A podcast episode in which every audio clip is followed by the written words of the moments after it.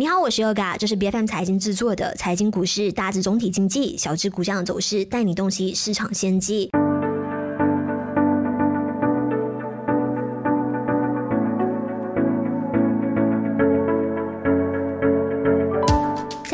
年，大家都在寄望着可以有更好的一年，但是没想到马币一跌再跌，上半年就直接贬值蒸发掉了百分之五点八的价值，成为表现最差的亚洲新兴货币。那马币现在真的是走到穷途末路了吗？因为现在大家都是在盯着到底政府要怎么样做，他们会呃出台什么样的一个政策？那安华本身呢，就是呃为了要安抚市场，就一直在说，哎，这个令吉汇率不能够直接反映出马。马来西亚经济的一个基本面，那事实上是如何呢？今天我们请到有外汇的专家，他是 Value and Vision 的会议金融教育机构首席金融分析师兼创办人，有 Sammy 吴诗美。你好，Hello，你好，Yoga。是，其实马币走软并不是个别的案例，像是今年以来呢，我们看到除了新加坡 新币以外，其他的这些新兴经济的货币呢，其实都有出现集体一篮子下跌的一个现象。其实是什么原因导致这样子的一个状况？发生呢，会是因为美元走强。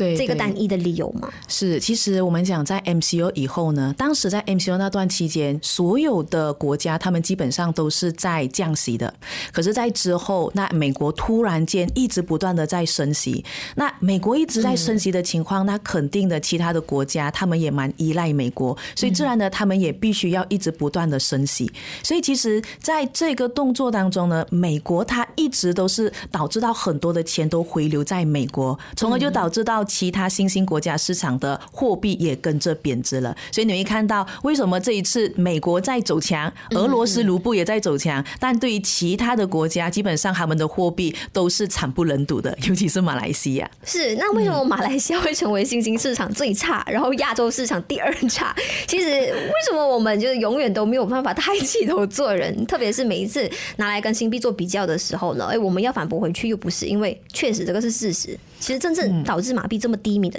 主因是什么？OK，我们如果讲更深入的，先从国际观来去做观察。那当然，美国它一直不断的在升息的过程当中，其实你们有没有发现到，在马来西亚在今年，嗯，今年年头的时候一月份，其他的国家陆续的继续在升息，可是马来西亚保持不变。嗯，但是你看哦，如果今天美国不断的在升息，跟马来西亚它保持不变，这时候外资也会看到，哎，美国升息它强嘛，那我的资金肯定是要撤离，然后往美国去，所以这是我们可以看到典型的资金外流。当然，对人民来说很开心，因为马来西亚终于就是在那个时候是保持不变，没有升息。那没有升息的话，那他们在个人贷款啊，或者是在房屋贷款的话，至少利息不会给那么多。但是你可以看到，就是因为给予个人。人民可以就比较是好的一些利息没有这么高，但是慢慢的你会发现到资金撤离更快，所以马币贬值比其他国家来的更加的凶啊，这是其中第一点。那第二点就是，其实如果说接下来的马币的情况会怎么样去看哦？我跟你说，其实并不是很乐观哦，因为大家都可能会觉得马币要看的是美国的前景。当然，马币看的美国前景呢，我们先说在西方国家吧。对于在美国前景这一块呢，美国其实一直不断。的在做升息的一个动作，那它升息的确的就是资金会回流去那一边，但是大家都想啊，美国升息可能要继续的，呃，可能之后要降息了，但是我想说，美国它的降息还没有开始，而且美国在做的是一个收紧货币的动作，嗯，那它收紧货币最主要的就是它要抗通货膨胀。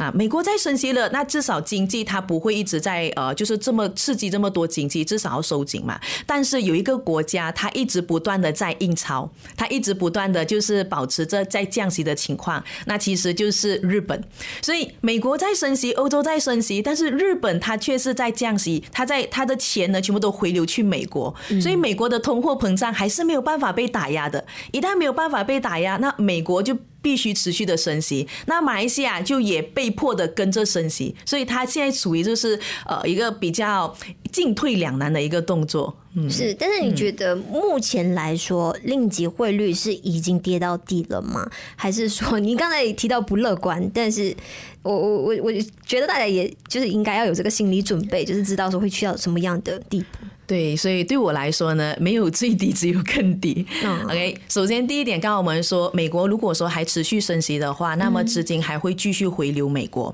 那这是在西方国家的情况来看。那如果我们说在亚洲市场的话，中国它也反向的操作，中国没有升息，反而是做降降息准，对吧？所以它在降准的这个动作出来的时候，其实大家都以为美马来西亚只跟美国有挂钩，其实不是的。马来西亚的最大贸易伙伴其实是来自中国。当中国它为了要降准来刺激整个经济的时候，自然的它也会影响马来西亚的货币。所以现阶段中国还是处于是在降息的动作，它没有想要升息，它继续的刺激经济。所以对于马来西亚来说的话，美国这一个方式来去做，中国又是这样子来去做，那其实都是导致到马币继续贬值的主要原因。是，其实现在看到市场有预测，在今年二零二三下半年，马币对美元会维稳，就是维持稳定在四点六、四点七这样子。你觉得会去到更糟糕？我觉得可能大家要心理准备会有迈向五的情况出现今年就在今年，对，因为其实对于在刚刚来看的话，对于美国来说，他们还是没有意愿想要降息，还会继续的要升息一个动作。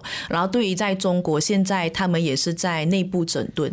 所以其实这其实马来西亚本身是一个蛮好的国家，但是它的很多外围的因素所导致到它还是处于不稳定的情况。所以所以这就导致为什么马来西亚可能大家都看到现阶段呢，马来西亚的呃整体情况是有糟糕的，但是其实先要看美国跟中国的情况，尤其是中国现在的人民币一直在贬值，嗯，而在以前就是在可能在过去是这俄罗斯都也是一直在使用这人民币，可能大家都以为只是单单马币的情况，也其实不是，它牵涉到整个国际。当今天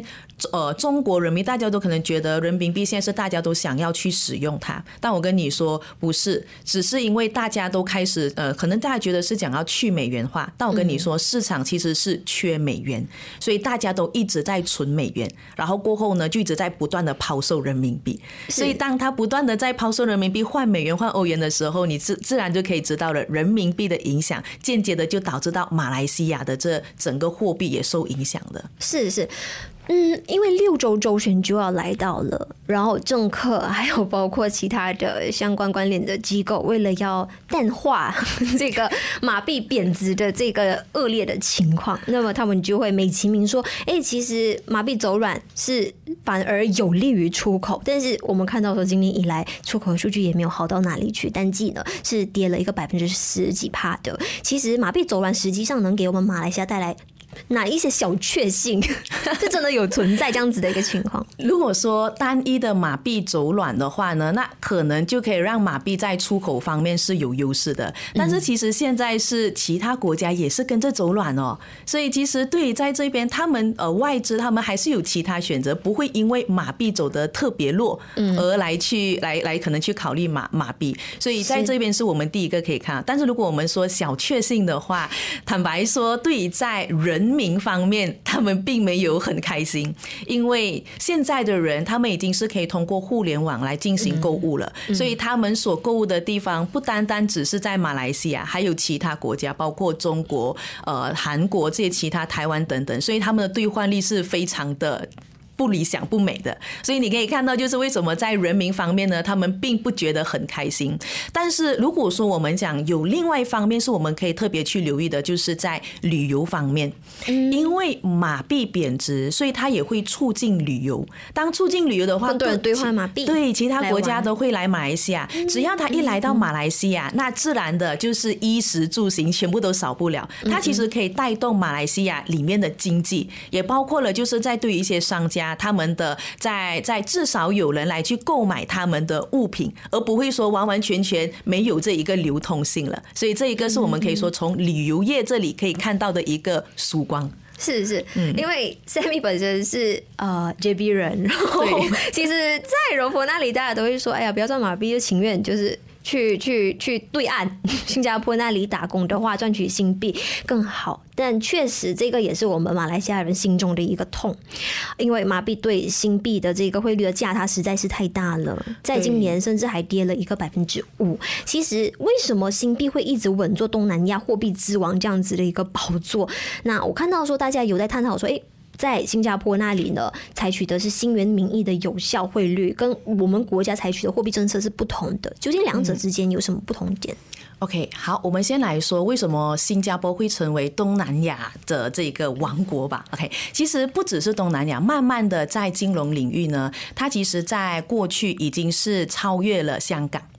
那当然，我们这也要回去到之前 MCO 那段期间，在那段期间，各国他们在处理这对于在新冠疫情事件呢，都都有一些有好也有不好的情况。可是对于在新加坡，它却是排列前三名，就可以说是把这整个疫情控制到相对来的比较好。啊，所以这是在新加坡这一个优点呢，却让到很多外国人看到了这新加坡的管理制度是如何。所以当在这一边也看到了，就是当然最近的很多的在欧美国家也出现了很多问题。我们其实可以把它分为，就是在欧洲市场的稳定货币，或者是说一些避风港货币是在瑞士。那如果说在亚洲的话，在早前会是日元，但是日元已经是喋喋不休了。相反的，现在他们已经是开始关注的是在新加坡，而且很多的人才、很多的企业全部都要进军新加坡市场。嗯，那当然呢，你可以听到，就是如果人家跟你说，哎，你是来自马来西亚还是来自新加坡？你说来自新加坡的企业的时候，你就相对的比较高人一等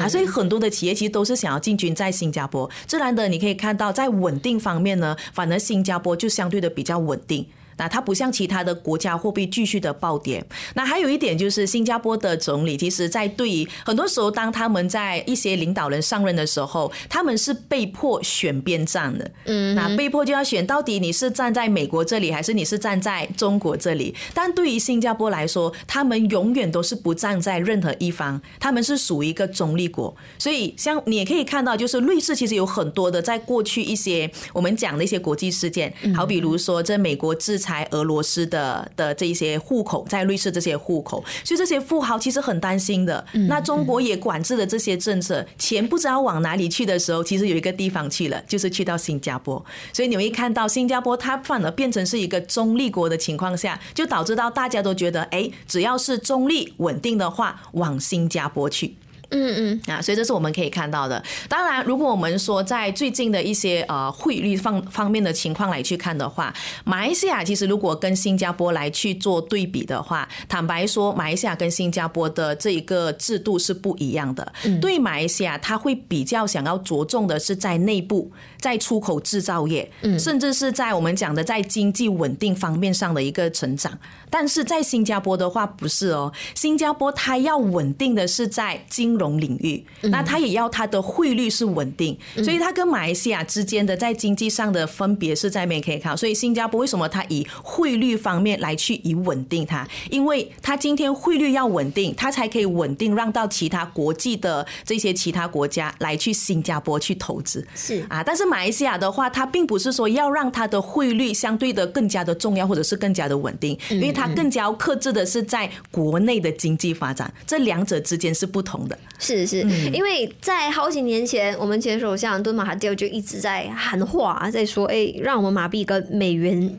挂钩啊，这样子就能实施固定汇率制，这样子我们也不怕会有这个马币。”很大的一个波动，这样子，其实真的现实吗？他这样子的一个题，坦白说，马来西亚的储备并没有说到很足够、很充足，可以去抵御来估对，所以如果说今天要绑定在某个汇率方面的话，那我们首先第一点就是到底有没有那一个资金可以去抵挡？如果说没有资金可以抵挡的话，那会不会像一九九七年泰铢崩溃的事件？对对对，这个事件。所以当然，为什么很多人就是说，哎，马来西亚其实就比较。要封闭，几时要站起来？但其实他的他的资源没有办法让到他可以就是在体量根本撑不起来。对，是的，所以其实在这边，但是我我这样来看的话呢，我发现到我们的我们的首相呢，他其实有做做相对比较好的事情，就是当他一上任了以后，他会相对的比较外向。嗯，他会去做很多外交上的一些事情，甚至他跟汶莱、跟新加坡，甚至也去到中国带了一千七百亿的这一些签署合约这些来，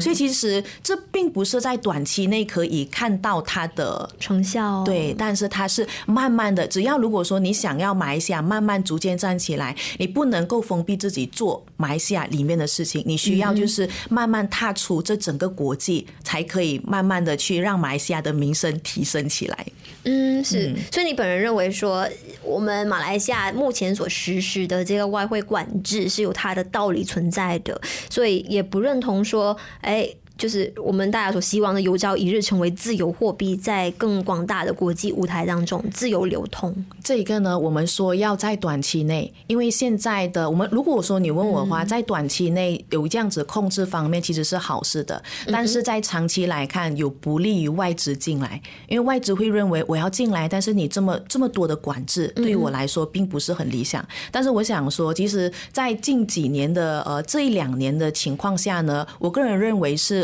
要管制会来的比较好，哎，为什么会这么说呢？因为如果我们从在国际上来看的话，没有没有发现，就是在美国、欧洲很多银行业的事件。银行倒闭的这些事件，但是如果说他今天牵连到马来西亚的话，那其实没有去控制好它，这是一个很危险的事情。那当然，在这边我们讲的，在马来西亚，他要控制它呢，是在短期内，而且现阶段如果讲危机方面，还没有真正的过掉。嗯，嘿，为什么很多人一直在说金融危机这一块？坦白说，我们把它搬回去之前几年，就好比如说一九九七年，这是这亚洲的货币爆贬嘛。嗯，但你可以看到，就是九七年是亚洲货币爆贬，二零零幺年是科技泡沫，来到了二零零七、二零零八年是房地产泡沫。嗯，但你有没有发现 MCO 以后的市场，它结合了九十七年，结合了二零零幺年，再结合了对二零零八年。所以如果说马来西亚特别快的去开放的话，